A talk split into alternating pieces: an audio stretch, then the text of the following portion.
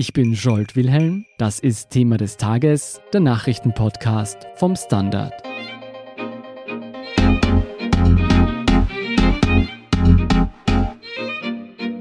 Alle Kosten und Mühen haben sich gelohnt. Seit ihrem Wahlsieg im Jahr 2017 regiert die ÖVP in Österreich. Zuerst mit blauer und nun mit grüner Unterstützung. Zu verdanken hatten Sebastian Kurz und Co.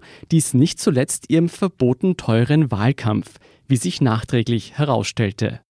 Denn 2017 gab die ÖVP fast doppelt so viel für den Stimmenfang aus, wie gesetzlich erlaubt. Dafür muss sie nun in Summe 880.000 Euro Geldbuße zahlen. Über ein Vergehen, das sich gelohnt hat und dessen Konsequenzen für die heimische Politik berichtet Karin Riss. Sie ist Innenpolitikredakteurin beim Standard. Karin, mit ihrem Wahlkampf 2017 hat sich die ÖVP unter Sebastian Kurz praktisch neu erfunden und es zurück an die Spitze geschafft. Wie viel ließ man sich dieses Unterfangen kosten? Das waren exakt 12.959.301 Euro und 71 Cent. Und wie viel hätte die ÖVP laut den gesetzlichen Vorgaben damals ausgeben dürfen? Also die Wahlkampfkostenobergrenze lag auch damals bei 7 Millionen Euro. Das heißt, die ÖVP hat um fast 6 Millionen zu viel ausgegeben. Und dafür muss man jetzt diese 880.000 Euro Strafe zahlen? Also juristisch genau genommen handelt es sich um eine Geldbuße, weil es sich gegen eine juristische Person und nicht gegen einen realen Menschen richtet. Der Parteientransparenzsenat, der gliedert diese Geldbuße jetzt in zwei Teile. Und zwar der größere Brocken betrifft die Überschreitung der Wahlkampfkostenobergrenze. Das schlägt mit 800.000 Euro zu Buche. Und die restlichen 80.000 sind wieder aufgegliedert worden. Und zwar 10.000 Euro muss die ÖVP dafür zahlen, weil sie Spenden angenommen hat, die sie nicht annehmen hätte dürfen. Und 70.000 Euro sind zu zahlen, weil man letztlich auch eine Spende angenommen hat, und zwar in Form eines Grundstücks am Mondsee, für das der Partei Jugend de facto nichts verrechnet wurde. Hängen diese Spenden mit der damaligen Großspendenaffäre der ÖVP zusammen? Nein, die hat damit nichts zu tun. Das war auch gar nicht Teil der Anzeige des Rechnungshofes, denn das war nach damaligem Recht legal. Man mag zwar sagen, das war vielleicht nicht redlich, aber legal war es jedenfalls. Okay, kehren wir zurück zu den Wahlkampfkosten. Wie hatte denn die ÖVP die enormen Ausgaben damals gerechtfertigt? Also zunächst hieß es ja immer, man werde die Wahlkampfkostenobergrenze einhalten. Danach argumentierte die Partei, man habe deutlich mehr Geld aufwenden müssen, weil es auch zu einem unfairen Wahlkampf gekommen sei. Und außerdem argumentiert man in der Darstellung gegenüber dem Rechnungshof und dem Parteientransparenzsenat, dass die Struktur der ÖVP so kompliziert und weit verzweigt ist, dass es da schwierig sei, den Überblick zu behalten. Das klingt aber so, als wäre man nicht gleich damit herausgerückt, wie viel man tatsächlich ausgegeben hat. Wann sind dann die ersten konkreten Zahlen an die Öffentlichkeit gelangt? Das war erst mit Bekanntwerden des Rechenschaftsberichtes. Allerdings muss dieser Rechenschaftsbericht erst im Herbst des Folgejahres vorgelegt werden. Das heißt, da vergeht einige Zeit. Das war ja dann erst nachdem der Wahlkampf 2017 geschlagen war. Die ÖVP ist mittlerweile mit der zweiten Regierung an der Macht und die jetzige Strafe beträgt nicht einmal sieben Prozent des damaligen Wahlkampfbudgets. Das habe ich mir jetzt so nebenbei ausgerechnet. Kann man sagen, dieses Vergehen hat sich für die ÖVP ausgezahlt? Naja, böswillig gedacht könnte man sagen schon. Nicht nur ist die Partei Wahlsieger geworden, sondern hat natürlich auch aufgrund dieses Zuwachses der Wählerschaft eine deutlich höhere Parteienförderung bekommen. Und zwar handelt es sich da um 2,4 Millionen Euro, die sie mehr an Fördergeldern erhalten haben. Und könnte man auch sagen, dass die ÖVP sich mit diesen Mehrausgaben einen Vorteil bei dem Stimmenfang verschafft hat? Fast exakt so hat das der Parteientransparenzsenat in seiner Begründung dann auch ausgeführt. Sie sprechen eigentlich von einem äh, Wettbewerbsvorteil. Man möchte fast sagen, sie haben gezögert, das Wort Wiederholungstäter hineinzuschreiben.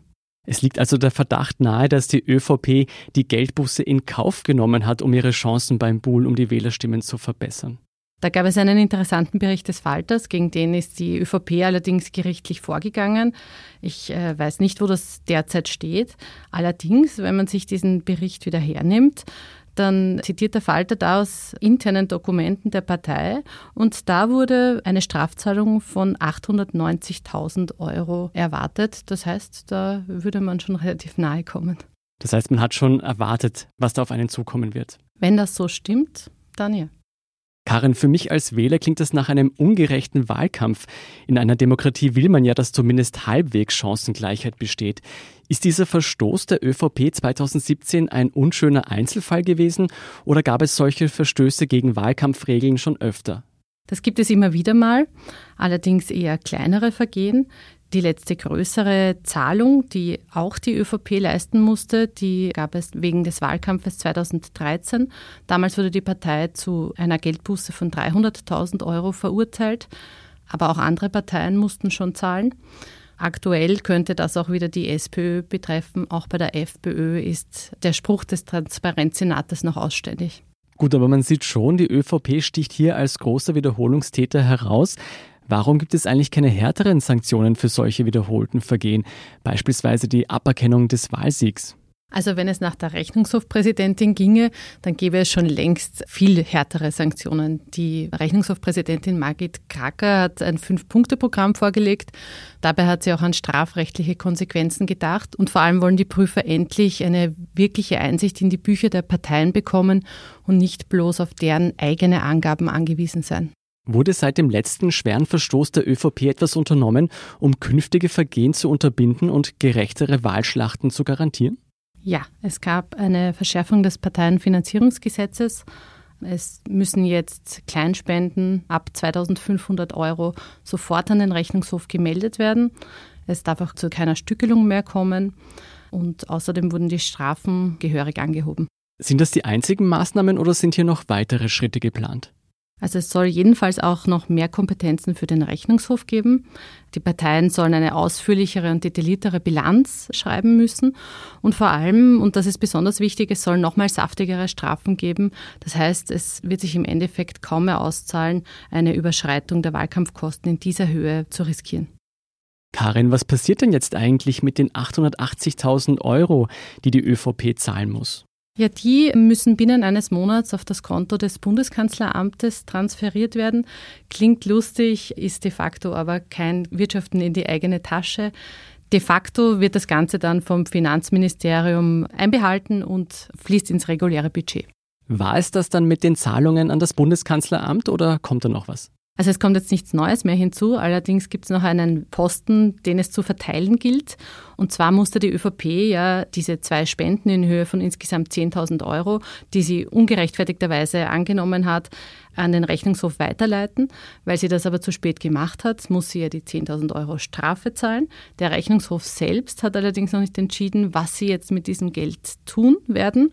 Gesetzlich ist vorgesehen, dass sie das entweder einer wissenschaftlichen oder mildtätigen Organisation zur Verfügung stellen. Der Rechnungshof hat eine kreative Lösung gefunden. Sie haben öffentlich dazu eingeladen, man möge sich doch bewerben, was mit dem Geld geschehen solle. Sie haben 950 Anregungen bekommen und es sieht ganz danach aus, als seien sie geneigt, diese 10.000 Euro zu staffeln und an mehrere Organisationen auszuzahlen. Ich bin gespannt, wer das Geld letztendlich bekommen wird. Und noch gespannter bin ich vor allem, ob die nächste Nationalratswahl sauberer ablaufen wird. Vielen Dank, Karin Riss, für deinen Bericht. Danke, Schuld. Wir sind gleich zurück.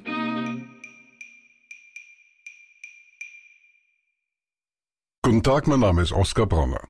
Was man täglich macht, macht man irgendwann automatisch. Es wird zu einer Haltung. Sie können zum Beispiel üben, zu stehen. Zu Ihrer Meinung, zu sich selbst, für eine Sache. Wir machen das seit 1988 und es funktioniert.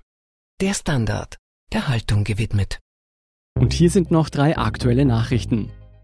Erstens, seit Donnerstag früh treibt auf der Donau ein kilometerlanger Ölteppich von Korneuburg bis Schwächert.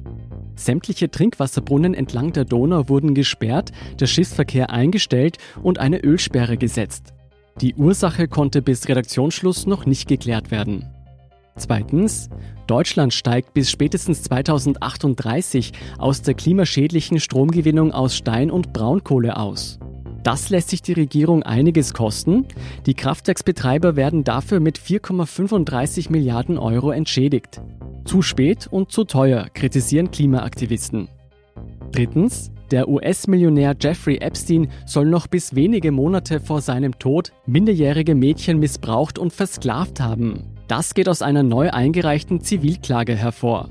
Die Staatsanwaltschaft fordert eine Entschädigung für die Opfer aus dem Erbe Epsteins. Zu all diesen Geschichten lesen Sie mehr auf derstandard.at. Um keine Folge von Thema des Tages zu verpassen, abonnieren Sie uns bei Apple Podcast oder Spotify. Wie Sie uns unterstützen können, erfahren Sie auf derstandard.at/slash Abo. Und Sie helfen uns auch mit einer 5-Sterne-Bewertung beim Podcast-Dienst Ihrer Wahl. Ich bin Jolt Wilhelm, Baba und bis zum nächsten Mal.